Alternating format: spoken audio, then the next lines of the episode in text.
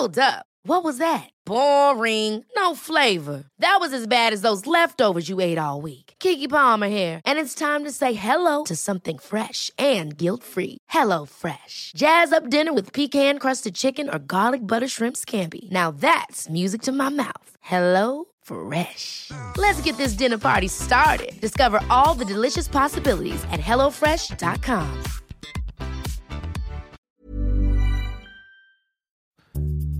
Bonsoir, bonjour, bon après-midi à tous et bienvenue dans ce nouvel épisode d'Histoire de Daron. Je suis Fabrice, je suis votre hôte et cette semaine je vous propose d'écouter l'histoire de Julien.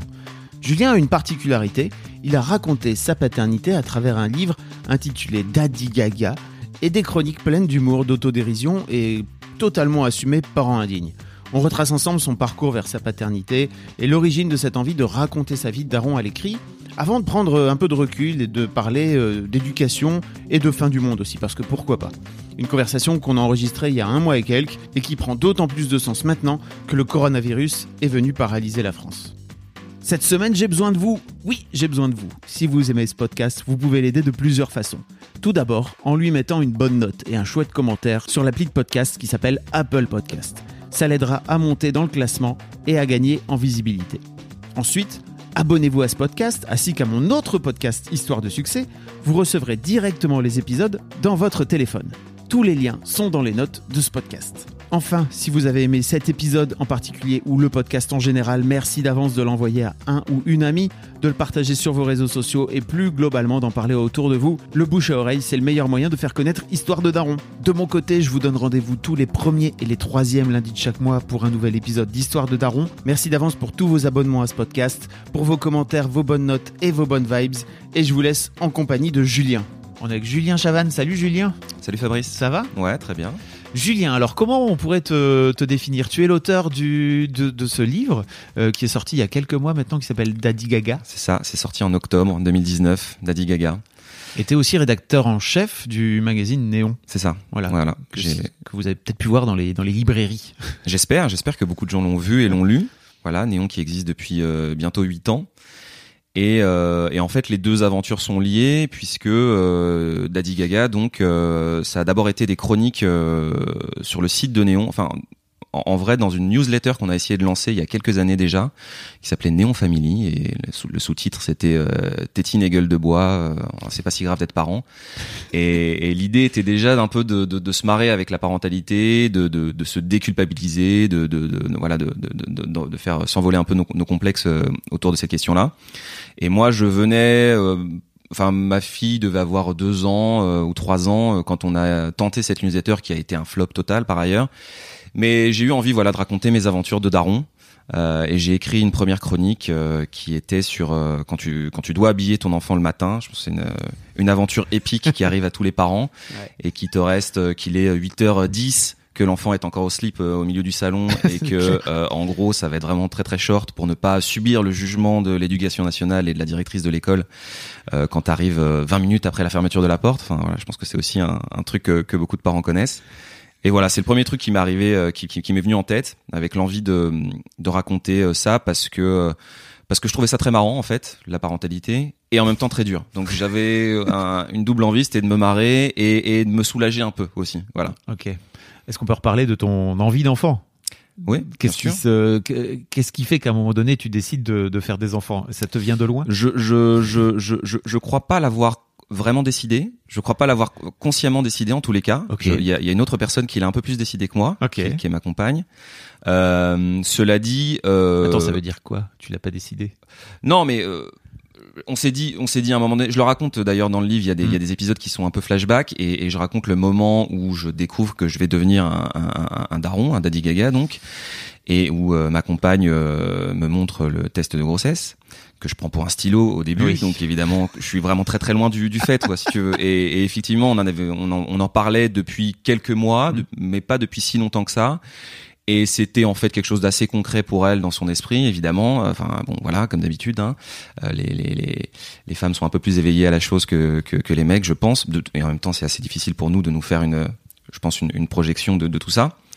Et donc, euh, même si j'étais prêt, j'étais prêt dans l'absolu, je pense, c'est ce que c'est ce que je raconte dans ce- Ouais. cette chronique et quand ça me tombe dessus, bah ça me tombe dessus quoi. Voilà, je, tout d'un coup euh, ça devient euh, beaucoup plus concret et, et voilà. Cela dit, euh, j'ai je me suis toujours dit qu'un qu'un jour j'aurais des enfants, c'était pas du tout quelque Mhm. chose qui me qui qui me- qui me qui m'angoissait ou que j'avais pas envie de de, de réaliser euh, au contraire.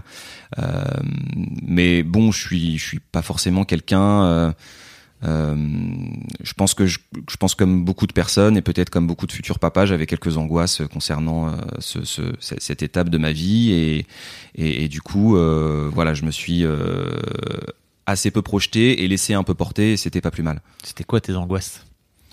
Ah, on est là pour. oui, bah non, mais je pense que c'est très classique, c'est de pas être capable, Ouais. euh, tout simplement. De pas être capable, de pas. euh, je pense que ça touche beaucoup de gens et c'est ça me paraît très normal d'ailleurs de de peut-être déjà euh, pas être capable biologiquement et puis Ouais. euh, et puis euh, parce que ça touche de plus en plus de gens autour de nous et puis ensuite de pas de pas arriver à à, à gérer cette cette euh, fonction et cette responsabilité qui est quand même dans un premier temps euh, assez euh, écrasante, intimidante, euh, stressante et tout ça voilà. C'est un vrai truc, j'ai l'impression, parce que moi aussi, j'avais cette, idée de peut-être en fait que je serais stérile et que j'y arriverais pas. Euh, et depuis, euh, je pense, euh, tout enfin, tu vois, tout ado, quoi, tu vois, il y a un moment donné où je sais pas, j'avais cette sensation de me dire, bah, peut-être en fait que j'y arriverais pas. Et co- comment tu l'analyses, toi, avec le recul, là? Je je sais pas, moi je me suis pas dit euh, je me suis pas dit j'y arriverai pas parce que je crois pas que j'ai placé ça comme un objectif. Ok. Mais en revanche, je pense que euh, euh, il y, a, y, a, y, a y a une forte injonction quand même à la parentalité qui touche évidemment d'abord les, les, les, les femmes, Mm. mais quand même aussi un petit peu les mecs. Et puis plus on s'investit dans cette fonction-là, et c'est quand même ce qui est en train de se produire, et c'est tant mieux, plus on se met de la pression. Et cette pression, je pense qu'elle nous touche davantage euh, une fois qu'on devient euh, papa, mais aussi un peu avant. Et, et, et, je pense qu'on se demande peut-être plus qu'avant si on va être euh, capable, voilà, de, de, de remplir euh, cette fonction qui est, qui est qu'on qu'on conscientise quand même malgré tout plus que les générations de darons euh, précédentes. Donc, donc je pense que c'était plus cette, c'est, euh, ça, c'est-à-dire est-ce que je vais euh, me réaliser en tant qu'individu, donc me réaliser en tant, en tant que père. Et, et je pense que c'est sans doute assez dur pour les femmes qui ont envie d'avoir un enfant de ne pas y parvenir. Et, et, et cette angoisse doit être assez forte. Et je pense que ça peut devenir aussi euh, euh, pas évident pour pour les mecs euh, aujourd'hui. euh, voilà, de voilà. T'as entamé, si je me trompe pas, donc cette Daddy Gaga alors que ta fille avait déjà deux ans. Oui, c'est ça. C'est venu un peu tard entre guillemets. T'avais comment t'as vécu toi la, la grossesse? T'avais pas déjà cette envie de venir raconter des trucs? Non, pas du tout. Ok. Pas du tout. C'est venu, c'est venu vraiment plus tard. Déjà pendant la grossesse, je pense que j'étais à l'ouest, clairement. Ça veut dire Euh, mais non, mais je, je pense que j'ai vraiment, j'ai pas, j'ai rien compris quoi. Ok. J'ai rien compris et j'ai. Mais encore une fois, c'est difficile. Alors j'ai essayé d'être au plus près de ma, de ma compagne et de l'accompagner du, du mieux que je pouvais. Euh, très vite, je me suis senti un peu, euh, un peu oppressé par tous les bouquins sur la parentalité, etc. Et par tous les conseils qu'on qu'on mangeait dans la tête. Je pense que c'est un truc que les que les futurs parents vivent euh, tous. Et en même temps, c'est hyper important quand même d'écouter euh, ceux qui sont passés par là avant. Et il y a de très bons conseils et, plein de très très bonnes méthodes. Je dis pas du tout qu'il faut euh, fermer les, les, les écoutilles, mais euh, en tout cas, moi, ça m'a ça m'a un peu oppressé et j'ai essayé d'accompagner du mieux que je pouvais, mais voilà, tant que tant que c'est pas concret pour un mec, c'est quand même un peu compliqué. Et donc, je savais pas du tout ce qui allait m'arriver en vrai. J'ai essayé de me, de me projeter, de me faire une voilà une image mentale de ce que ça pouvait être, en écoutant aussi ce qu'on me racontait. Et en réalité, euh, tu le sais bien, euh, c'est impossible. Et quand ça ça y est, c'est concret, et que t'as l'enfant entre tes bras et qui et qui qu'il te hurle dessus dès les premières secondes de de, de sa vie, euh, voilà, là, ça devient beaucoup plus réel.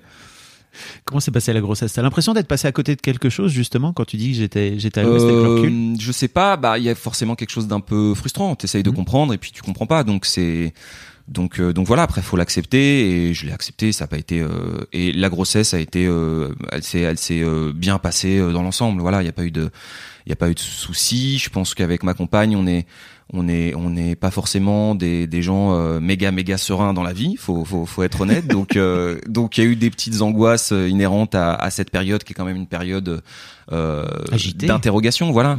Avec des, des, des échos où tout d'un coup on te dit que je sais pas le le, le, le, le bébé fait pas la bonne taille. Enfin mm. voilà ce genre de truc un peu un peu classique. Donc voilà des, des, petits aléas de ce type là euh, qu'il a fallu qu'il a fallu gérer du diabète de grossesse, des choses comme ça. Enfin voilà, et, et, où j'ai où j'ai essayé voilà évidemment d'être le plus présent possible. Je voulais de toute façon dans mon esprit, il était déjà tout à fait clair que je voulais être euh, voilà là présent, au taquet euh, et, et, compenser euh, au maximum les efforts que, que fournissait ma femme. et ça, c'était déjà le cas pendant la grossesse tu disais que tu comprenais pas ce qui était en train de se passer. Je pense que c'est vraiment le cas de plein de futurs papas et que euh, ils sont pas tous aussi. Euh...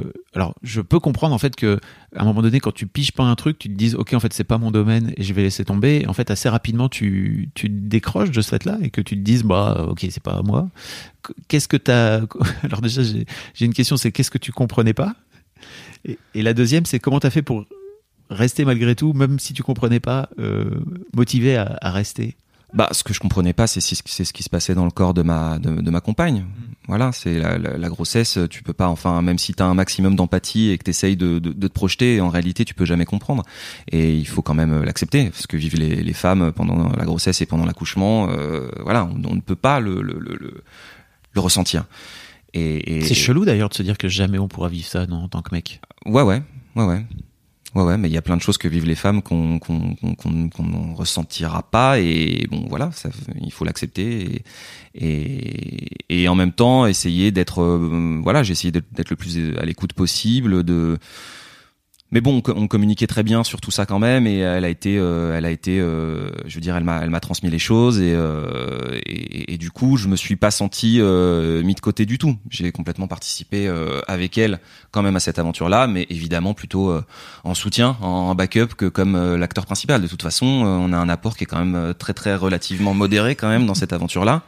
Et je me suis senti mais vraiment méga inutile pendant l'accouchement, qui a été un, un petit peu complexe. Euh, et là, je pense que ça a été vraiment le pic de mon incompréhension des événements. Euh, je pense que hormonalement, je devais être bien, bien en, en vrac aussi moi, de mon côté. Euh, et puis euh, après, je pense que j'ai pas bien compris non plus ce qui m'arrivait pendant au moins six mois. Ah ouais, putain. ouais, ouais, ouais, facile Et puis, euh, et puis petit à petit, voilà, on commence à prendre conscience des choses, on s'installe dans ce rôle-là. L'enfant apporte beaucoup à ce niveau-là aussi, il te renseigne, il te donne des réponses. Euh, les choses se calment, la tempête s'apaise, euh, et puis petit à petit, on, finit par être tous très contents de, ce qui nous arrive, quoi. Je pense que je pense que tu es le premier daron qui me dit clairement, alors je pense pas que tu sois le premier, mais en tout cas le dire aussi clairement que les six premiers mois, t'as pas pigé ce qui se passait. Euh, et je le comprends hein, vraiment. Euh, voilà, c'est une période très. Pareil, je pense que c'est une période très charnière en fait, euh, notamment dans la vie d'une famille, dans la vie d'un couple. Qu'est-ce que tu veux dire par là quand tu dis que t'as pas compris ce qui s'est passé? C'était ton rôle à toi, c'est ça en particulier? Oui, bien sûr. Oui, oui. C'est avant tout mon rôle à moi. Oui, évidemment évidemment. Et c'est marrant que tu me dises ça parce que beaucoup de beaucoup de mes, mes potes à qui j'en parlais à cette époque-là, parce que j'avais pas spécialement de pudeur et j'avais pas de difficulté à en parler, me disait mais c'est fou quand on t'en parle. Euh, déjà ça fait pas envie, excuse-nous. Euh. et puis euh, ben, on entend on entend pas beaucoup ça et je pense que je pense que c'est pas grave de, de, le dire et de et de le formuler. Je pense que pour beaucoup de évidemment pour beaucoup de mères et on en parle beaucoup en ce moment et c'est tant mieux. voilà avec toutes les discussions sur le sur le postpartum le le baby blues, c'est pas la même chose évidemment, mais voilà, qui touche d'ailleurs aussi les mecs, hein, on, on, le sait le, baby blues précisément. Tu parles du postpartum, j'en profite pour placer qu'il y a un hashtag qui a circulé ouais, énormément là ces dernières semaines sur Twitter. Euh, je vous le, je vous mettrai un lien dans les notes comme ça vous pourrez voir un petit peu à quoi ça ressemble quoi. Oui, oui, je pense qu'il y a une, une, une, libération de la parole. Évidemment, on est dans une ère, dans une époque de libération de la parole, donc on, on, on parle beaucoup plus de la réalité de la maternité et je pense plus globalement de la parentalité. Et donc, euh, je pense que c'est pas une mauvaise chose que les mecs aussi évidemment toute proportion gardée et sans faire de comparaison avec ce que vivent les, mamans, parce que évidemment euh, c'est ce que j'entends aussi quand, quand je parle de, de, ma propre expérience. Euh, ça n'a rien de comparable avec ce que vivent les mères, évidemment. Le, corps est totalement chamboulé, c'est difficile de s'en remettre. Parfois, il y a des accouchements qui sont extrêmement durs et, ça prend des mois, voire des années pour que le, le, corps de, de, de, la femme euh, voilà, retrouve son, son identité d'avant grossesse. Et, et, parfois d'ailleurs, c'est, ça n'arrive jamais.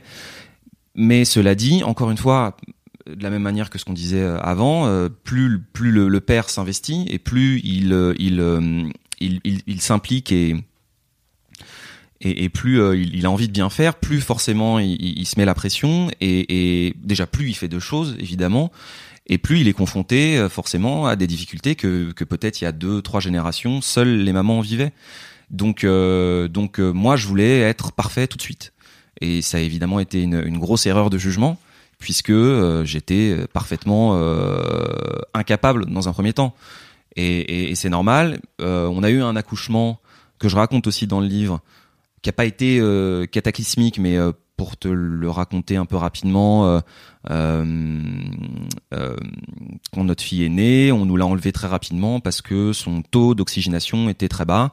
Euh, et elle a été très vite mise en, couveuse et, et avec voilà de, de l'oxygène dans le nez, voilà. Et c'était juste après l'accouchement, ça, donc on n'a pas eu du tout le, petit moment de d'euphorie de, et, et, de joie de, de, de l'accueillir avec nous. Euh, et euh, c'était en pleine nuit, un 23 décembre, et toute la nuit a été complètement ubuesque. Je pense qu'on a très mal choisi la maternité, que je, je citerai pas ici, mais euh, ils nous ont pas rassurés, ils ont pas communiqué, ils avaient pas les équipements, maternité de niveau 1, je sais plus trop quelle quelle est la classification, c'est un peu loin de moi maintenant. Mais bref, elle a été mise en couveuse. Euh, évidemment, bah moi c'est première incompréhension si tu veux. Je, je, Qu'est-ce qui se passe quoi? Comme il me renseignait pas, j'étais hyper inquiet. Quand, tu, quand on te parle de, de taux d'oxygénation du sang, tu te demandes si elle est en détresse respiratoire, si euh, son cerveau est bien euh, alimenté. Enfin, tu vois, tu, tu, tu te demandes très vite s'il va y avoir des conséquences évidemment, tu es de toute façon dans un moment de pure fragilité où déjà tu comprends rien. quoi. Euh, ma compagne était pas au contact de son enfant, donc elle était pas dans la même pièce du tout, donc elle était super inquiète de son côté. Euh, les choses s'étaient pas passées forcément très très bien pour elle. Enfin bref, il a fallu qu'ils utilisent les forceps. Ça a été ça a été un peu un peu violent. Là-dessus, t'as toute ta famille qui revient, qui était partie hyper euphorique, qui revient. Tout le monde commence à être, commence à être inquiet. Mon, mon beau-père fait un malaise. Enfin, le truc est un peu apocalyptique. Oui, oui. Et à, si tu veux, à 1h, 2h du matin, le, l'obstétricien qui, qui s'était barré, qui nous avait laissé seuls avec les sages-femmes, revient parce que les sages-femmes disent bon, ça va pas. On sait pas ce qui se passe, ça va pas avec le, avec le, avec le bébé.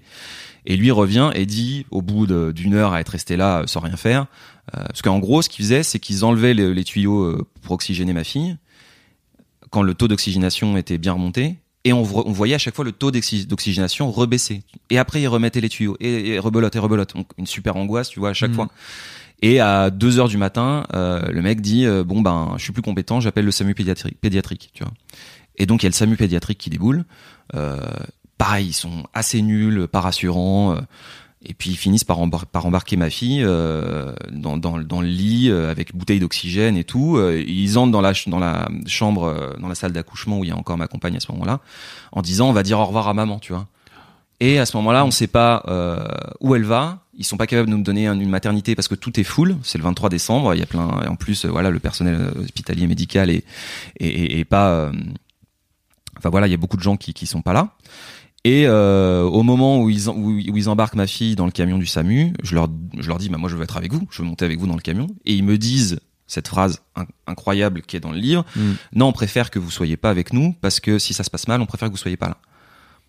Et ils me disent, tu veux, deux minutes avant de partir, bon, on va à l'hôpital Saint-Joseph, qui est à l'autre bout de Paris, euh, je sais pas où c'est, je suis paumé, euh, voilà. Et moi, à ce moment-là, je dois prendre ma caisse, traverser Paris mm. en pleine nuit et essayer de retrouver ma fille dans un service de, de néonat euh, à l'hôpital Saint-Joseph. Finalement, quand j'arrive là-bas, je tombe sur voilà l'hôpital public français dans, dans, dans, toute sa splendeur et toute sa grâce. Donc, je tombe sur une femme médecin qui dirige ce service de néonatalité. Et d'ailleurs, je le je, je voilà, je leur spécial dédicace au passage et, et merci à eux parce que dès qu'on est arrivé là-bas, tout s'est simplifié. Elle a juste avalé un peu de liquide amniotique euh, à la naissance, rien de grave. Euh, ça arrive très souvent. C'est des trucs qui arrivent, oui. Voilà, ça arrive très souvent. En fait, on aurait pu juste nous renseigner et nous rassurer un tout petit peu, quoi. Et, et une fois qu'on a été à Saint-Joseph, tout s'est très très bien passé. Mais voilà, ça pour dire qu'il y a eu cette première nuit d'angoisse où je pense j'ai pris vraiment 10 piges d'un coup et où je me suis dit waouh, bah la, la, paternité ça commence quand même assez fort quoi. et, et tout ça finalement était vraiment plutôt lié à l'encadrement que que à la situation qui qui en elle-même n'était pas dramatique et je pense qu'il y a plein d'autres histoires d'accouchement beaucoup plus difficiles que la nôtre. Toujours est-il que moi, ça m'a mis dans un stress euh, fort et que je pense que les six premiers mois ont été un peu frappés du saut de cette première nuit, euh, pendant laquelle je me suis demandé si notre vie était pas en train de basculer tout simplement et si les choses allaient si bien se passer que ça. Et puis je pense que notre fille a aussi été euh, un, peu stressée de, voilà de, de, cette arrivée un peu mouvementée euh, dans notre vie.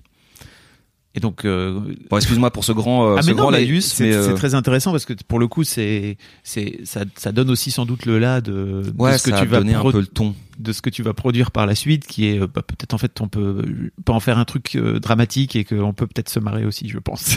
oui, oui, bien sûr. Bien sûr, bah oui, évidemment. Et euh, je veux dire, dix jours plus tard, on était à la maison euh, avec ma fille qui était en pleine forme euh, et qui va très très bien aujourd'hui et, et, on, et on forme une, une, super famille et, et, on est très heureux avec elle. Voilà, ça a juste été un départ un peu chaotique. derrière, il y a eu des, il y a eu des, des Enfin, elle, elle, pleurait beaucoup parce qu'elle avait des coliques, des choses comme ça. Et puis, donc, c'était quand même assez intense. Mm. Et puis après, je pense que c'est juste purement psychologique, c'est-à-dire que les choses se passaient bien, mais moi dans ma tête, j'ai eu un peu de mal à voilà, à appréhender ce rôle-là, à comprendre ce que je devais faire et à comprendre surtout que euh, que j'étais pas censé être tout de suite un, un papa parfait et mhm. maîtriser euh, parfaitement les gestes. Et d'ailleurs, je pense qu'on n'est jamais. Il y a pas de papa parfait et, papa, ça s'apprend au jour le jour, quotidiennement. Si quelqu'un a la recette, oui, voilà. on, la publie sans aucun problème. Et c'est pour ça que chacune des chroniques finit par euh, bravo, vous êtes un papa parfait, alors qu'avant, ça raconte plutôt toutes les galères que, que par lesquelles tu passes. Et, évidemment que c'est pas un mantra. Il faut pas essayer de mm. devenir un, papa parfait, pas du tout. Il faut essayer de devenir le père qu'on doit être. Et, encore une fois, ma compagne et ma fille m'ont donné euh, euh, voilà les clés qui, qui ont fait qu'au bout de quelques mois, ben, je me suis senti super bien dans ce rôle-là et, très heureux et très épanoui. Et tu t'es toi-même aussi euh, auto-rassuré au fur et à mesure? C'est quoi les clés qui t'ont permis de pouvoir te détendre un peu? Ben prendre un peu de recul, tout simplement apprendre, mm. euh, apprendre, trouver des réflexes, trouver des rituels, trouver des rendez-vous avec ma fille et avec ma compagne. Euh, on a eu très vite un réflexe de survie quand même qui, qui a été euh, très bien édicté par ma compagne qui, qui m'a dit écoute ça sert à rien de se faire chier à deux donc là sors va faire un tour va boire un coup et tu reviens après et moi je serai pareil derrière donc ça c'est le seul petit conseil que je donne c'est voilà comme comme le dit très bien ma compagne, ça sert à rien de se faire chier à deux. Il y a des moments pour être à trois avec l'enfant, c'est super, mais de temps en temps, prendre un peu de temps pour soi, bon, je pense que c'est hyper euh, essentiel, hyper important, et ça vaut pour tout, pour toute la suite. Hein. Euh, donc voilà, tout ça, tout ça m'a permis petit à petit. Et puis finalement, l'humour, déjà assez tôt en fait, dans notre couple et dans notre trio, euh, rire, rire du fait de pas arriver à faire un biberon parfaitement mais parce que c'est une, opération quasiment scientifique et que quand t'as un bébé qui te hurle dans les oreilles juste à côté, mmh. Euh, c'est effectivement comme si tu lançais une fusée euh, sur sur Mars et et, et bah t'as de grandes chances de rater quoi. Mm. Voilà, ta première fusée, euh, elle va pas être le nombre dosée. de doses qu'il faut mettre? Voilà. Et t'oublies tout le temps alors que tu le fais euh, plusieurs fois par jour, mais t'oublies tout le temps parce que ton cerveau de toute façon il a décroché. T'es un, un, jeune papa ou une jeune maman et, et voilà, c'est fini. Il y a une partie de ton cerveau qui fonctionne un petit peu moins bien. T'es épuisé et, et donc et donc c'est normal de pas y arriver très bien. Et puis surtout c'est super drôle une fois qu'on prend un peu de recul sur mm. soi, c'est hyper marrant. Et, et, on a commencé à se marrer euh, le jour où on a appelé notre fille euh, Adolphe parce que on trouvait qu'elle quand même qu'elle se comportait comme un petit dictateur. Et, et, voilà, on s'est regardé avec ma compagne et on s'est dit bon bah voilà c'est ça, on, est entre les mains d'un petit dictateur. Et, et on a commencé à se marrer, à prendre du recul avec ça quoi. Et évidemment, l'idée n'était pas du tout de se moquer d'elle, même si un bébé, ça fait des, ça fait des choses quand même hyper marrantes, mais de se moquer de nous, de, de mhm. rigoler de nous et de notre situation. Et, et, et une fois qu'on a eu ça, qu'on a trouvé ce code-là, ce langage-là, et ben en plus, je pense qu'en grandissant, notre fille a un peu participé à ça parce qu'elle est super drôle, évidemment, euh, comme tous les enfants, euh, et qu'on a pu développer un humour à, à, à, nous et que ça, ça m'a fait du bien, moi, pour euh, prendre du recul. Qu'est-ce qui fait que tu te lances dans ces, dans ces chroniques? Alors, donc, euh, ta fille a deux ans, c'est ça à ce moment-là? Oui, ma fille, bah oui, elle a commencé l'école du coup, euh, du coup, euh, bah non, elle doit avoir trois, ans, trois ans, ouais.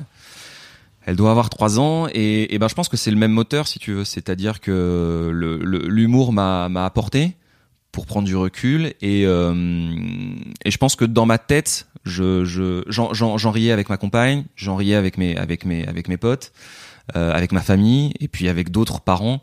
Euh, et, et, finalement, ces chroniques, c'est un peu la c'est je, je, vis une situation avec mon enfant et dans ma tête je me raconte un peu d'autre chose et comme si je, je, je plaquais euh, un, le, le, le, le, regard de l'adulte que j'étais avant sur la situation d'un jeune papa. Et en fait, évidemment, il y a plein de décalages qui sont super drôles à, à, mettre en scène. C'est très marrant que tu dises l'adulte que j'étais avant. ouais. Tu, Oui. tu n'es plus la même personne. Je suis plus tout à fait la même personne. Néanmoins, cet adulte-là existe encore un peu Au fond. au fond, au fond de moi-même et dans et voilà et dans certains moments que je, je prends pour moi. Euh, mais euh, mais oui, c'est quand même un, un chamboulement quand c'est le premier enfant. C'est quand même tu passes de de- d'un instant zéro à un instant euh, euh, zéro plus un. euh, voilà, le, le, le changement de situation est quand même euh, hyper radical. Tu t'attendais à ça? Est-ce que euh, Non, vraiment, Ouais. encore une fois, je pense que je, je m'étais pas du tout, euh, ou alors pas bien euh, projeté, quoi. Et puis encore une fois, je pense qu'on peut pas comprendre. On peut pas comprendre. Après, je tiens, faut vraiment rassurer tout le monde. euh, c'est évidemment la plus grande joie et la plus grande source de bonheur euh, qui, qui puisse exister. C'est, euh, c'est absolument euh, magnifique, euh, et y compris dans les moments euh, délicats. Et puis, euh, Mais c'est en même temps un énorme bouleversement. ouais, Et je pense que Évidemment. ça, euh, enfin en tout cas moi on me l'avait jamais dit. Oui, oui, mais moi non plus. Moi non plus. Moi non plus. Ou alors peut-être que je, je, je me suis beaucoup posé la question après. Ou peut-être que j'ai pas voulu entendre. Je, je, je sais pas. Mais en tout cas, euh, euh, je crois qu'en ce qui cons- mais, mais même, enfin, tu vois, toutes ces prises de parole actuelles, euh, Mm. elles sont aussi euh, basées sur ça, quoi. Euh, on n'en parle pas. Est-ce que c'est secret Est-ce que, est-ce qu'il faut pas le dire parce que ça va euh, faire peur à tout le monde et que du coup on va se cesser d'enfanter? Est-ce que l'humanité va cesser de se reproduire? Euh, Je pense que quand tu quand tu fais un enfant, tu tu t'appartiens plus tout à fait. Enfin, le tu tu appartiens un peu à la grande communauté humaine et je pense qu'il y a des il y a des rituels il y a des rituels de de de, de, de langage en fait. Euh, on te on te on s'autorise à te poser des questions, on s'autorise à te donner des conseils et on s'autorise aussi à ne te pas dire certaines choses. Ouais, exactement. Et, et, et je pense qu'il y avait des et il y a des tu vois, je pense que euh, quand euh, nous on a beaucoup regardé, par exemple, les, le, le spectacle de Florence Foresti Ouais. là-dessus, parce que tout d'un coup ça nous parlait. Qui été la première d'ailleurs, Ouais, je je pense pense, en vraiment France, à parler de l'une des premières. d'accouchement et de, le- du fameux truc. euh, on-. Je vais vous dire toute la vérité, etc. Quoi. Ouais, vraiment, vraiment. Et du coup, euh, ça nous a parlé. On, on s'est dit, mais oui, qu'est-ce que c'est bien vu? Et puis, euh, et puis il y a d'autres, il y a d'autres choses comme ça. Je, je pense au, au, au guide du Papa parfait de Guy Delisle. Ouais. Euh, et puis, euh, puis d'autres choses de- dans, dans, dans ce goût-là, mais finalement c'est un peu, c'est très récent, quoi. Ce côté, c'est aussi ce côté un peu euh, euh, euh, pas, parent indigne, mais très Mhm. assumé, euh, qui, qui comporte une, une part de drôlerie évidemment, mais aussi une part de vérité sur, disons les choses clairement, c'est pas si facile que ça. C'est pas grave de le dire. Et, et peut-être que même, au contraire, ça va aider ceux qui, qui traversent ce truc-là. Donc, euh, donc voilà. Tu crois pas que ce silence, il est dû justement à cet aspect euh, parent indigne? C'est-à-dire que si tu viens dire, si tu viens dire tout haut à quel point c'est compliqué euh, de- d'élever des enfants, d'éduquer des enfants aujourd'hui, euh, on va venir te reprocher déjà un que bah, c'est pas bien parce qu'en fait euh, tes enfants ils ont rien demandé, et deux euh, bah, comment ils vont le prendre tes enfants quand Si, bah si, je pense qu'il y a une part de jugement, oui, bien sûr. Et on a, on a peur du jugement. On a peur du jugement, et puis il y a toujours effectivement euh, cette, euh, cette. On, est aussi dans une ère de la performance, et euh, donc on, il faudrait qu'on soit performant un peu tout le temps, un peu partout. Euh, et, donc euh, voilà, témoigner d'une difficulté avec son enfant. euh, c'est prendre le risque d'être oui de, subir ce jugement là et en même temps je pense que comme il y a cette libération de la parole on se rend compte que tout le monde le vit un peu. Et du coup il y a une bienveillance aussi qui s'installe. Et, c'est tant mieux. Après je pense qu'il y a quand même des vraies différences entre les pères et, les, mères là-dessus et les générations de mères et de, pères qui nous ont précédés et je pense que euh, comment ça bah Hey, it's Danny Pellegrino from Everything Iconic. Ready to upgrade your style game without blowing your budget? Check out Quince. They've got all the good stuff shirts and polos, activewear, and fine leather goods, all at 50 to 80% less than other high end brands. And the best part? They're all about safe, ethical, and responsible manufacturing. Get that luxury vibe without the luxury price tag. Hit up quince.com slash upgrade for free shipping and 365 day returns on your next order. That's quince.com slash upgrade. Ever catch yourself eating the same flavorless dinner three days in a row? Dreaming of something better? Well, HelloFresh is your guilt-free dream come true, baby. It's me, Kiki Palmer.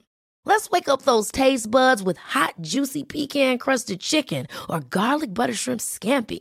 Mm. Hello Fresh. Stop dreaming of all the delicious possibilities and dig in at HelloFresh.com. Let's get this dinner party started.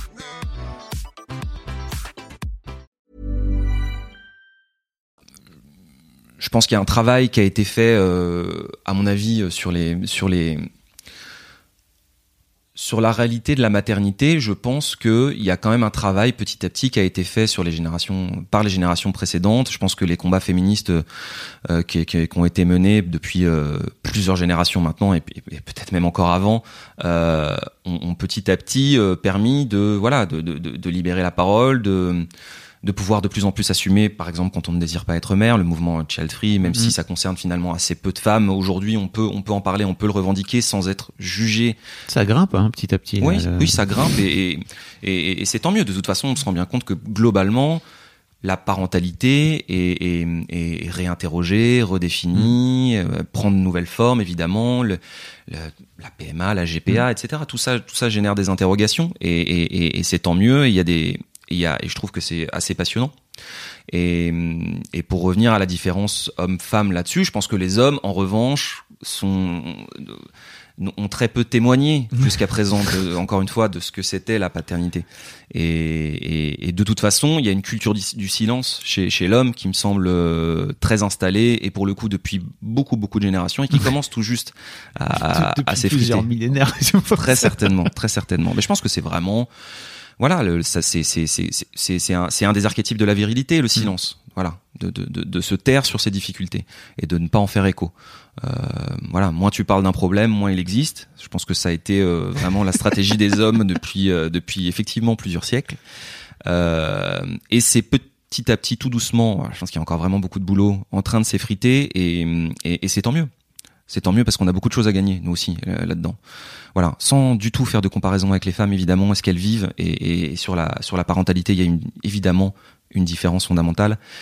Mais quand même, on vit quand même quelque chose et, c'est bien qu'on en prenne conscience et qu'on en parle, qu'on qu'on échange là-dessus et qu'on s'entraide éventuellement quoi. T'as des potes euh, pères toi? Ouais, bah bien sûr, de plus en plus. Et alors, je voulais savoir, est-ce que le fait d'avoir euh, cette liberté de parole, justement, euh, a aidé tes potes à, justement, eux aussi se lancer dans, peut-être, se, se, livrer alors qu'ils auraient peut-être pas fait si, si tu t'étais tu?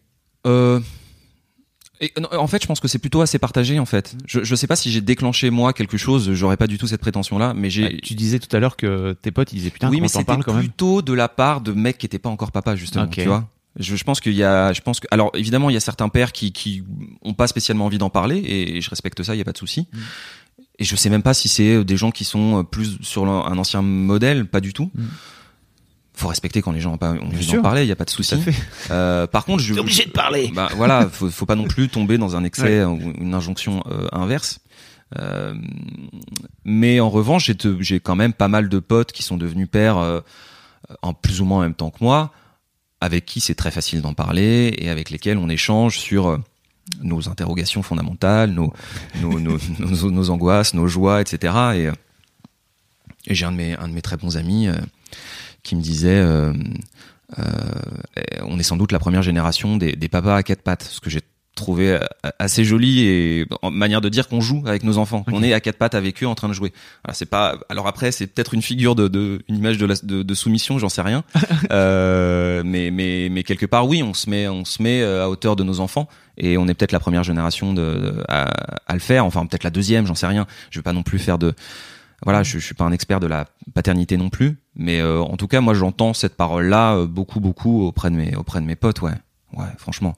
Après, je sais pas, il y a peut-être des billets de milieu, euh, très certainement. Hein, je, je, je, me leurre pas oui, là-dessus. Je pense que t'es parisien, que t'es dans un milieu euh, sans doute. Euh... Très certainement, très certainement. Euh, mais en tout cas, ça donne une tendance. Oui. À venir. Oui, oui. Ça existe, ça existe, mm. ça existe de plus en plus. Et tu vois, quand j'ai sorti le bouquin, j'étais très étonné. moi, quand je fais le bouquin, il y a à aucun moment je conscientise tout ça. Pas du tout. Ah ouais? Ah oui, oui, pas du tout. C'est vrai Mais t'avais pas de retour de gens? Justement, j'allais t'en parler justement. Ben moi je le fais vraiment euh, écrire ces chroniques c'est vraiment de la déconne hein. faudra vraiment que que, les gens lisent parce que comme ça ça peut paraître un peu abstrait mais c'est vraiment euh, quand, on, quand tu quand tu donnes son t-shirt à col roulé à ton enfant et que sa tête reste bloquée et qu'il se met à courir dans le salon dans tous les sens et à finir par se manger une porte enfin voilà il y a y a rien je théorise absolument pas oui, sur le rôle du père oui. en général tu vois et je conscientise pas du tout Non, t'es plutôt ça- sur des moments de vie en fait. Ouais, je suis sur des purs moments de vie sur lesquels j'ai envie de déconner. Voilà, c'est tout. Et, et, et à aucun moment je me dis qu'il y a un discours là-dedans. Et, et finalement, c'est quand l'éditeur vient me voir déjà, il me propose de faire le, le livre. C'est lui en fait qui, me- qui, qui me dit, mais ça raconte quelque chose de l'époque. Et moi, à aucun moment, je me suis dit ça avant. Et, et, je pense que si on m'avait dit avant, d'ailleurs, que, j'écrirais un, un, un bouquin euh, sur la daronade euh, et, que, et que je serais interviewé euh, sur ce sujet-là, je pense que j'y aurais pas forcément cru, quoi. Et en fait, depuis que le bouquin est sorti, ben, on, on, on m'interroge beaucoup là-dessus, beaucoup sur le, sur le, sur ce que c'est qu'être père. Alors que je pensais qu'on allait prendre ça juste pour une grande blague. Tu disais justement que tu étais un peu étonné d'avoir dans pas mal d'interviews des questions très politiques justement et que tu t'y attendais pas, mais ça ça prouve bien que ça, devient un sujet de société, non? C'est plutôt cool. Oui, oui, carrément. Oui, carrément. Mais ce que j'avais pas estimé, parce que je pense que je, je... euh, moi, j'étais pas tellement dans ce type de de littérature là ou de, enfin voilà, en fait, je m'y intéresse plutôt maintenant. Ouais. Euh, et quand je commence les chroniques, euh, pas du tout. Et je pense même que je pense même que ça m'inquiétait un peu parce que je, je pense que t'as un, t'as un premier réflexe qui est de te dire euh, bon ben je suis pas qu'un père, je suis pas devenu qu'un père, donc je vais pas commencer euh, voilà à, à devenir un spécialiste des, des, des poussettes ou des, enfin voilà j'avais j'avais un peu tendance à fuir ça, je pense, Ouais.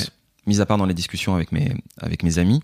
C'est un truc qui t'emmerde de- qu'on te prenne juste cette facette-là de, de ta personnalité. Pas maintenant, plus maintenant. Plus non. maintenant, Non, ouais. non, non. Bah non, elle a 6 ans, j'assume à fond, il y a pas Ouais. de problème. Et puis voilà, ce serait ridicule. Je sors un bouquin là-dessus, euh, donc euh, voilà. Quand j'ai accepté le bouquin, j'ai trouvé ça super cool qu'on me propose. Euh, j'avais j'avais dû écrire que trois ou quatre chroniques, Mm. tu vois. Donc ça me paraissait hyper tôt. Donc et, et j'ai été honnêtement flatté qu'on me le propose. Et, et je me suis jeté là- là-dedans avec avec beaucoup de plaisir.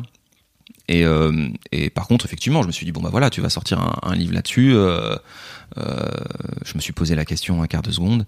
Et puis non, tout va bien. C'est moi, je le fais. Personne m'a forcé. et c'est ce que je suis. Je suis un daron. Il y a pas de, problème. Mais je pense que tout début, oui, c'était un peu. bah, c'est pareil. Je pense qu'on a tous partagé ça. D'ailleurs, les mecs comme les comme les nanas, quand t'es jeune parent.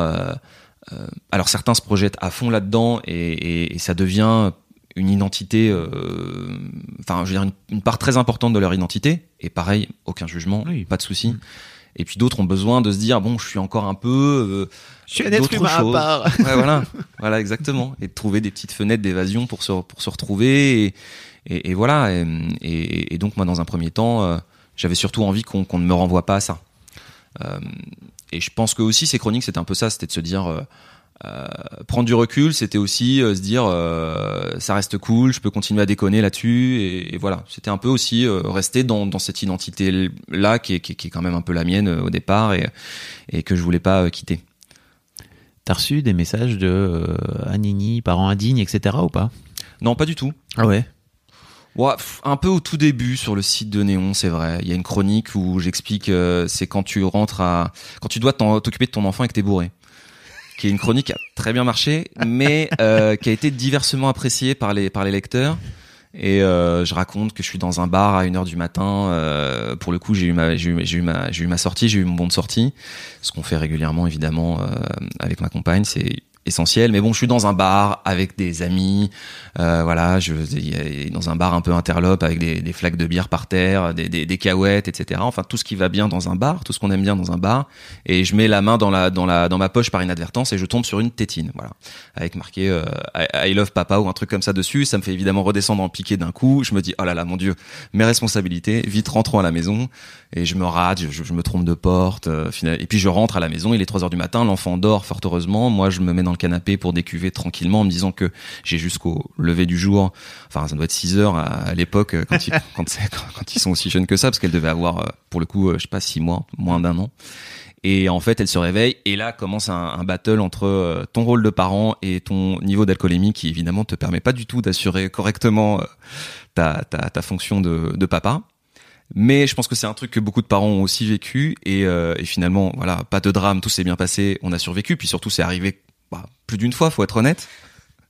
Et, euh, et après, tu découvres des vertus quand même assez intéressantes de, de l'alcool, c'est que t'as un, t'as un peu le même QI que ton, ton enfant à ce moment-là. Vous pouvez communiquer, en fait, beaucoup mieux, plus sereinement. Donc on est allé vi- vider le frigo ensemble euh, en, en mangeant des en mangeant des cochonneries et finalement euh, la nuit euh, c'est très bien terminé.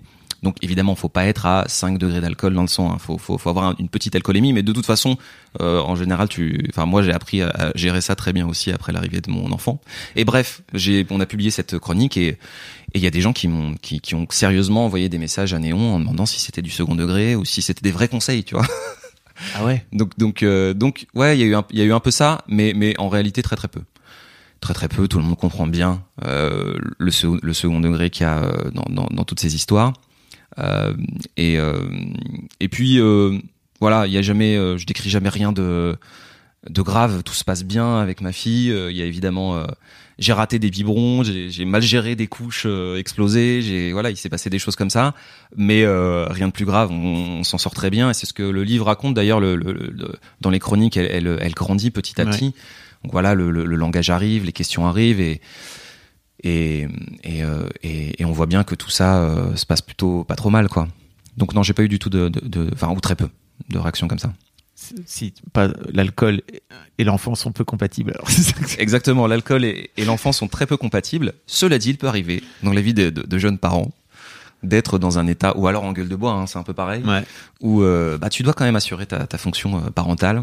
Et, euh, et là, c'est un petit challenge. Mais, euh, mais, mais bon, voilà, il y a des... Mais c'est intéressant aussi parce que ça veut dire qu'il faut pas s'oublier soi-même et de pouvoir avoir Ah, des, le- des fenêtres de décompression à un moment donné. la, la, la vie continue, quoi. La, la vie continue quand même. Et voilà, et c'est ce qu'on, on reste un peu ce qu'on est. Et euh, évidemment qu'il y a toute une phase où, où t'évites les bars et, et où tu sors quasiment pas, bien sûr.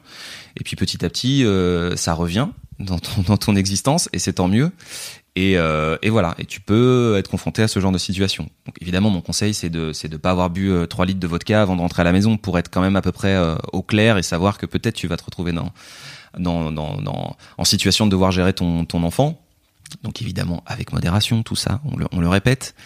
Mais euh, voilà, quand ça arrive, ça peut être aussi assez marrant à raconter. J'ai une question que j'aime bien poser aux papas qui ont eu des filles ou une fille. Euh, ça te fait quoi, toi, d'avoir une fille plutôt qu'un garçon? Je, je, je pense en réalité que ça change pas grand chose. Ou ça t'a fait quoi Une fois que Alors ça, ça par contre c'est la vraie question parce que je pense que comme beaucoup de mecs un peu un peu débiles, euh, ça m'a complètement fait flipper.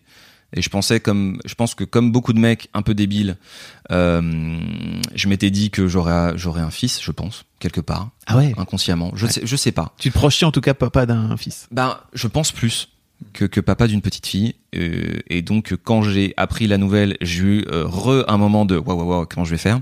Et, en fait je pense que c'est euh, pas très différent. Voilà. Et aujourd'hui, je suis un papa de petite fille et c'est ce qui me définit.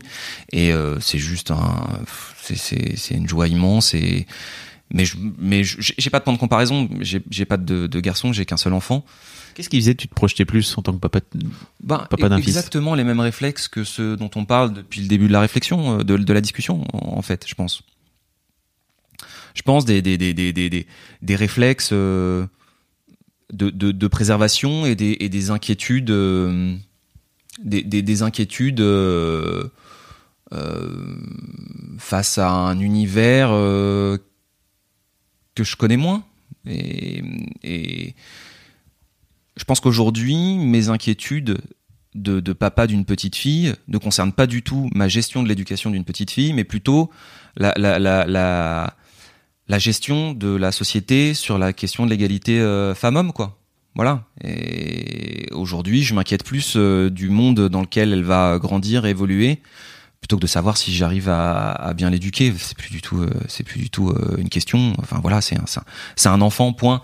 Et euh, je pense que, je pense que honnêtement, je, crois pas qu'il y ait une méthode spécifique aux, aux petites filles ou aux petits garçons, pas du tout. Il y a des, évidemment des spécificités, ça paraît clair. Mais après, il y a plein de choses à gommer aussi, des choses culturelles, évidemment, qu'on les connaît bien maintenant. Donc, euh, que j'essaye, moi, de, de, de compenser, bien sûr. C'est c'est quoi par exemple? Bon, euh, c'est tous les stéréotypes de genre euh, auxquels on essaye euh, d'échapper, quoi. Euh, finalement, elle comme moi.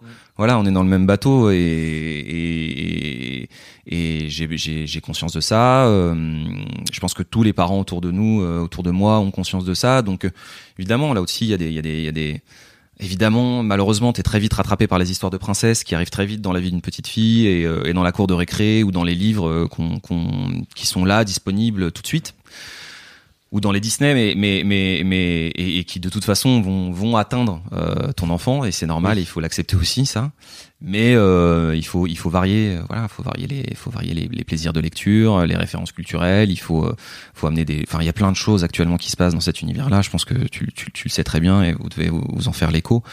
Euh, voilà, des auteurs euh, féministes, des, des, des gens engagés, même même des mecs évidemment, des jeux de société où on, on déconstruit un peu tout ça voilà, lui donner, lui donner à lire et à entendre et à voir des, des héroïnes puissantes. D'ailleurs, je sors un, je sors un bouquin moi en, avril, un deuxième euh, chez Prisma, euh, qui euh, c'est 12 portraits de femmes qui ont défié leurs époques. Donc voilà, je dois être dans une tonalité un peu comme ça tout de même, c'est sûr. euh, et donc je lui raconte un peu les histoires de ces femmes. Donc là récemment, on a parlé ensemble d'Emily Davison, qui est une suffragette anglaise qui, qui est morte en je fais une petite digression, mais digresse, digresse. voilà, qui, qui, qui, est morte euh, en, en essayant d'accrocher euh, l'écharpe des suffragettes sur le cheval royal pendant une, une course en Angleterre à laquelle assistait le roi d'Angleterre, George V. Voilà, bref, j'étais à fond dans cette histoire là récemment, donc je la raconte. Et puis tout le mouvement des suffragettes britanniques est complètement fou. Voilà, c'était une, révolte d'une puissance assez dingue, qui remet euh, vraiment en perspective euh, aussi ce qu'on vit aujourd'hui et, le combat féministe dans lequel on est euh, aujourd'hui. Donc voilà, c'est peut-être ça que ça, change.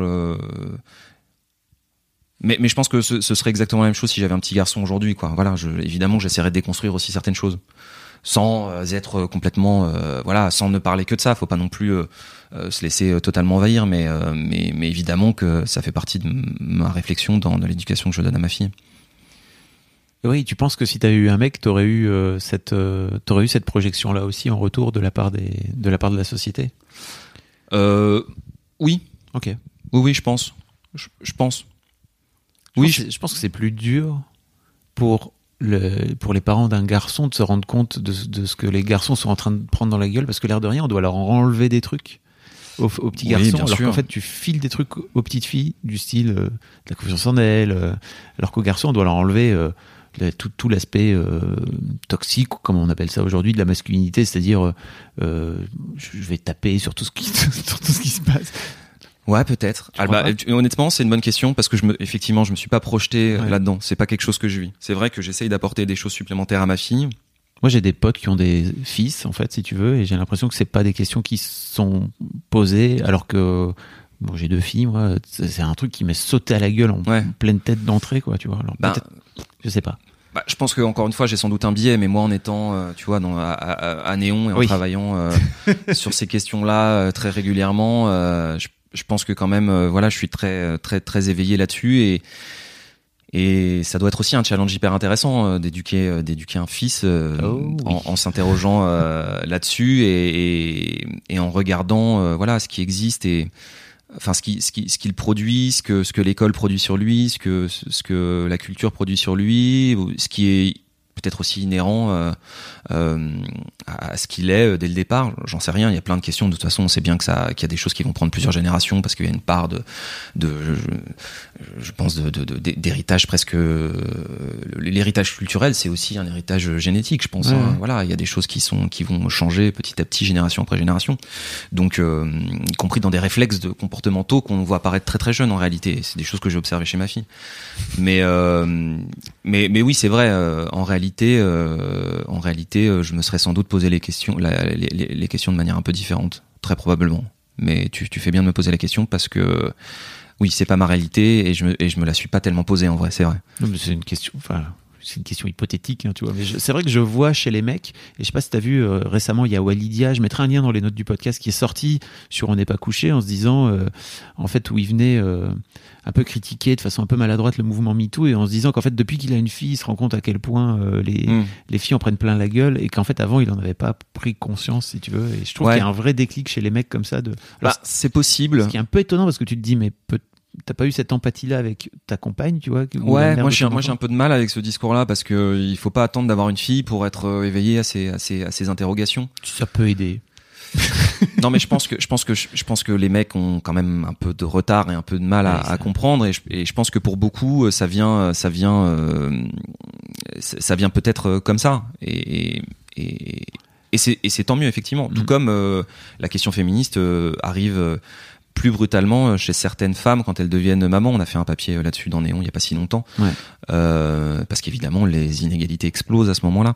Euh, donc oui, c'est un, moment charnière. Après, il faudrait pas attendre ça pour euh, être bien conscient de, de, de, de- voilà de ces réalités-là.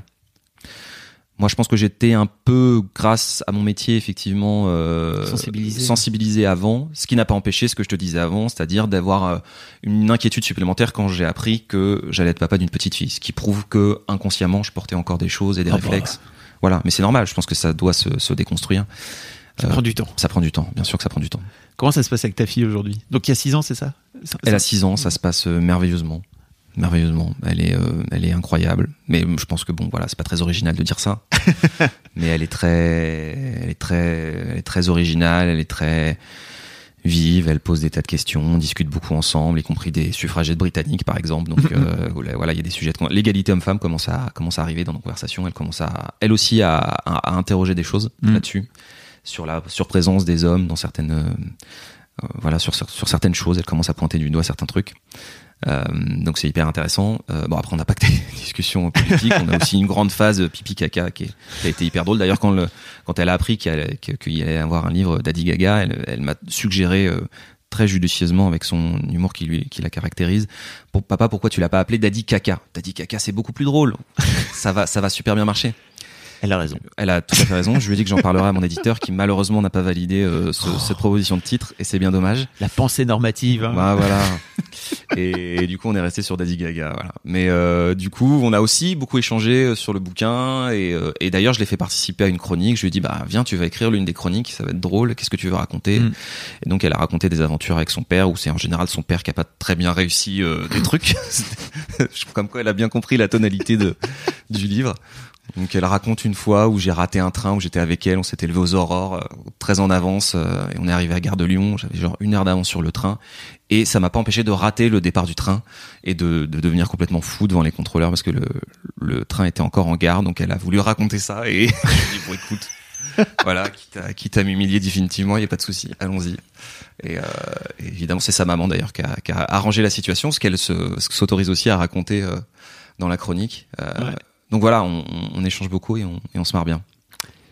Si t'avais une question que je pose à tous mes invités, si tu, si ta fille écoute ce podcast dans 10 piges, faudrait dire qu'elle a 16 ans. Elle est au. Ben écoute, euh, Qu'est-ce que tu oh là me dirais? c'est méta comme question là, tu m'envoies loin là.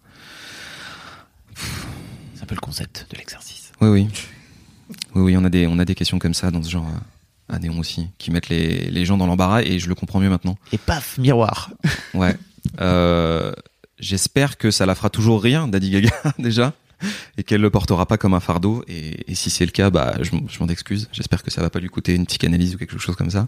Mais en réalité, je pense pas. Je pense que tout ça est très euh, très très inoffensif. Et Oh, je, mais je sais pas. Tu m'envoies là dans des, des- je sais pas. On vit vraiment au jour le jour quand on est parent et on a toujours envie un peu de savoir comment comment la suite va se dérouler et, d'avoir une petite machine à, avancer dans le temps. Et en même temps, c'est aussi une question qu'on refuse un peu de se poser parce que parce que c'est toute sa liberté à elle d'être exactement ce qu'elle a envie d'être et j'espère à 16 ans juste qu'elle sera épanouie et bien dans sa peau et que et que la société aura entre-temps suffisamment évolué pour qu'elle ait le plus de choix possible. C'est tout. Et voilà. Donc euh, si elle écoute ça à 16 ans, est-ce que les podcasts existeront encore? Est-ce que le coronavirus aura tout emporté sur son passage? Est-ce que la collapsologie aura eu euh, raison de nos dernières euh, volontés? Je ne sais pas. Si le monde existe encore, euh, écoute, j'espère. Eh ben, j'espère que tout va bien pour toi. C'est pas du tout déprimant. hein. Ça importerait un peu. Mais en fait, en même temps. Mais tu vois, pense- faut pas faut pas m'envoyer dans des. Non, mais je pense que Si tu c'est- m'envoies dans mon cerveau, moi, tu vois, bah ça donne des trucs comme ça. Mais je pense que c'est assez révélateur de l'époque. C'est-à-dire aussi, euh, c'est quoi le monde? Parce que je pense que mes darons. Alors, euh, Le monde qu'on va laisser à nos à nos enfants. On a, t'as quel âge? T'as t- 40 ans. J'ai fêté tu mes vois, 40 bah ans. donc nos darons, à mon avis, ils se posaient pas cette question-là de putain le monde va exploser. Mmh. Parce que euh, quand on avait euh, 16 ans, euh, c'était quoi? C'était l'an 2000. Euh, peut-être un peu avant, quoi, tu vois. Ils avaient un truc de, ok, en fait, l'avenir va être cool. Mm. Et je trouve que c'est intéressant et euh, que, que tu pointes ça parce que pour moi, c'est un vrai, Bah, je pense que c'est une question oui, tout le monde sociétale actuelle, actuellement. Oui, oui, oui. Bah, a- ouais, ouais. J'espère que tu seras pas morte. Non, mais j'espère que tu auras survécu à l'apocalypse Voilà. zombie qui nous attend. euh, voilà, Et que je t'aurais donné toutes les armes pour survivre voilà, euh, c'est ça aussi. C'est dans ce monde-là.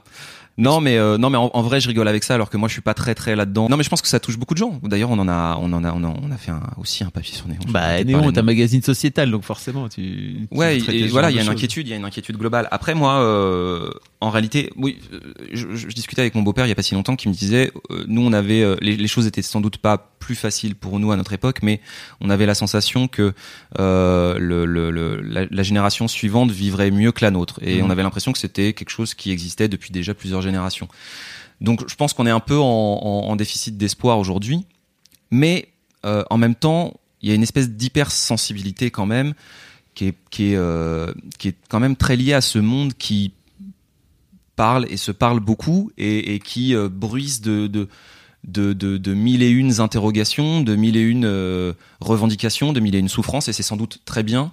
On est, un monde qui a, conscience de, sa, de, lui-même et, de sa multitude, avec des grands espoirs politiques qui se sont effondrés. Et, du coup, euh, je, pense qu'il y a quand même euh, très certainement une, surinterprétation de tout ça. Donc euh, en réalité, moi, je suis plutôt optimiste parce qu'en plus, je vois des choses bouger et c'est tant mieux. Donc j'ai plutôt, en plus, en étant très au contact de, de- des, des- Enfin voilà, je, je vois quand même le monde bouger, le monde changer, et je pense qu'on en est, on en est, on en est euh, aujourd'hui euh, aux âges qui sont les nôtres, acteurs et aussi un peu spectateurs de voir ce qui est en train de se produire.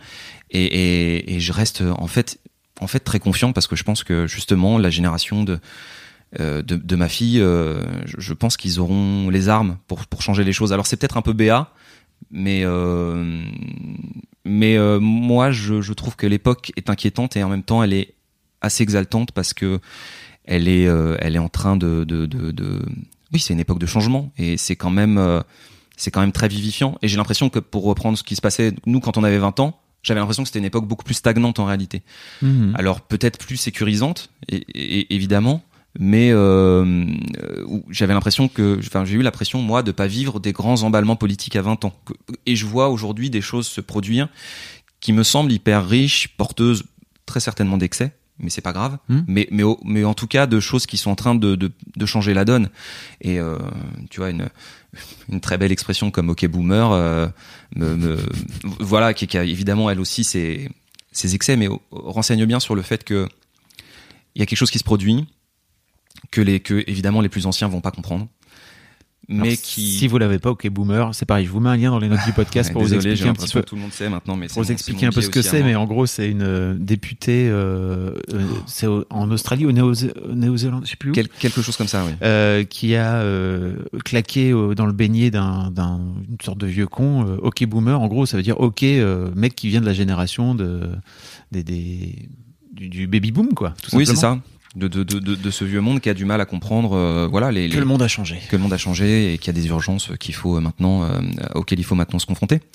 J'ai une autre question pour toi, c'est euh, de ce fait-là, comment tu fais pour préparer, ou en tout cas, est-ce que tu as pensé à comment tu fais pour préparer tes filles à ce monde qui est en train de changer, au-delà de l'aspect juste intellectuel, et notamment tu disais les armes, est-ce que, moi j'ai une Non, question. mais je rigolais, hein, c'était, c'était vraiment une blague. Hein. Non mais en fait j'ai une vraie question moi qui, qui se pose dans ma tête vraiment c'est ok est-ce que euh, plutôt que de partir euh, en vacances euh, à la cool au bord de la piscine etc avec mes filles Tu on n'irait pas un- faire des camps un survivalistes camp de survie? Ah non, moi je suis pas du tout là-dedans. Non, Bah, tu- ça- ça- tu vois non, comment, non, alors comment on fait non, pour non, les je parle préparer pas- bah, moi je parle de- juste d'une préparation intellectuelle, oui, Ok. évidemment. Non, non, je suis pas du tout dans.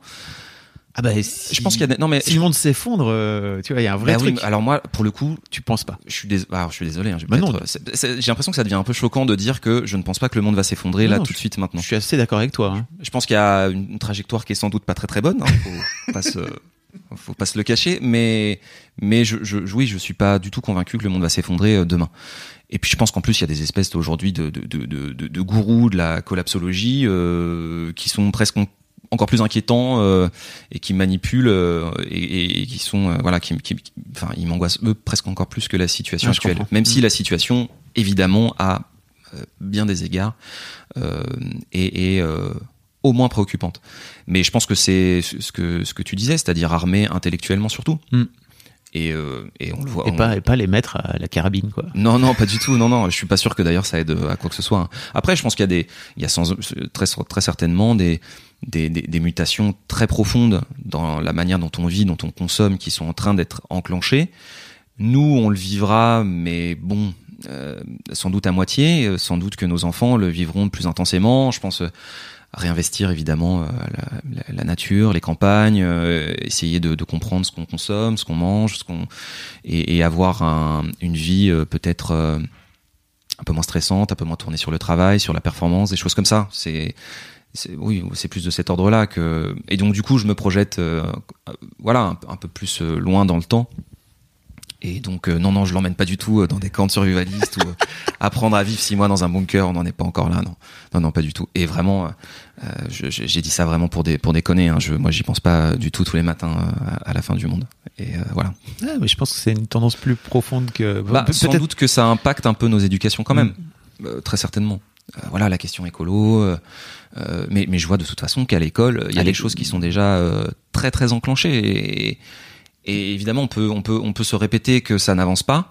Et oui, ça n'avance pas au niveau politique, ça n'avance pas. Il y a plein de choses qui n'avancent pas assez rapidement, y compris sur la question de l'égalité homme-femme, bien sûr. Euh, voilà, le, le, le Grenelle sur les violences conjugales, c'est vraiment une, une farce par rapport à, à l'urgence de cette situation-là. Ouais. Euh, et donc il y a plein de choses qui sont déprimantes comme ça au niveau politique. Mais quand on est justement euh, euh, au contact de, ce- de ce qui se fait auprès, enfin voilà, cet, cet engagement de, de la jeunesse et même pas que de la jeunesse, c'est-à-dire je pense des aujourd'hui des, ah, je vais je vais dire des 15, euh, 45 ans parce que je me mets un peu dans ce panier-là du coup. Euh, euh, Il y a des choses quand même euh, folles, fortes, euh, inspirantes et, et, et qui sont en train, je crois vraiment de changer les choses en profondeur, qu'on qu'on qu'on- on ne on ne on ne on n'arrive pas encore à estimer exactement à quel point ça va bouleverser le je le crois moi l'humanité dans son ensemble, mais je crois que c'est en train de se produire. On, on le voit pas encore tout à fait, euh, et, effectivement les plus anciens ne, ont du mal à le comprendre, mais je crois que c'est en train de changer. Après, encore une fois, il y aura des excès, il y aura sans doute des choses qu'il faudra bien bien réfléchir, mais euh, mais on a besoin de changement et je crois qu'il est en train de se produire. Bah écoute, euh, si jamais ta fille écoute ça dans Voilà. 10 piges, elle pourrait lui dire Oh T'avais complètement tort Tu, tu me mets une pression folle, je, je sais, je sais plus quoi dire, je sais plus quoi dire. En tout cas, merci beaucoup. pour- Bah, merci à toi, c'était Euh, super. Si vous voulez en savoir plus sur Daddy Gaga, je vais vous mettre tous les liens pour commander sur internet, etc., etc. En tout cas, merci à toi. Et puis je mettrai aussi un lien vers Néon euh, et vers, vers, vers même vers tes, tes chroniques. Je te remercie. Merci, salut. Merci Fabrice. Et voilà, c'est terminé. Merci beaucoup d'avoir écouté jusque-là. Mais ne partez pas tout de suite, j'ai encore des trucs à vous dire. Tout d'abord, rendez-vous chaque premier et troisième lundi de chaque mois pour un nouvel épisode d'Histoire de Daron directement dans votre appli de podcast. Ensuite, si vous voulez réagir sur mes réseaux sociaux, vous pouvez m'envoyer des messages, soit sur mon Instagram perso, je suis sur FabFlorent, F-A-B-F-L-O-R-E-N-T, soit sur l'Instagram qui est dédié à Histoire de Daron. Vous pouvez venir sur Histoire de Daron, Histoire avec un S, Daron avec un S, attaché. N'hésitez pas vraiment à m'envoyer un message, ça me fait toujours plaisir et je fais en sorte de répondre à tout le monde. Enfin, j'essaye en tout cas parce que vraiment vous êtes très nombreux. Enfin, si vous avez une histoire de daron un peu particulière ou une situation qui fait de vous un daron un peu à part, n'hésitez pas à venir témoigner à mon micro. Vous pouvez m'envoyer un mail sur histoirededaron@gmail.com, histoire avec un S, daron avec un S, tout attaché gmail.com. Merci d'avance, merci aussi pour votre écoute et votre fidélité. Et d'ici le prochain épisode, je vous souhaite une très belle vie.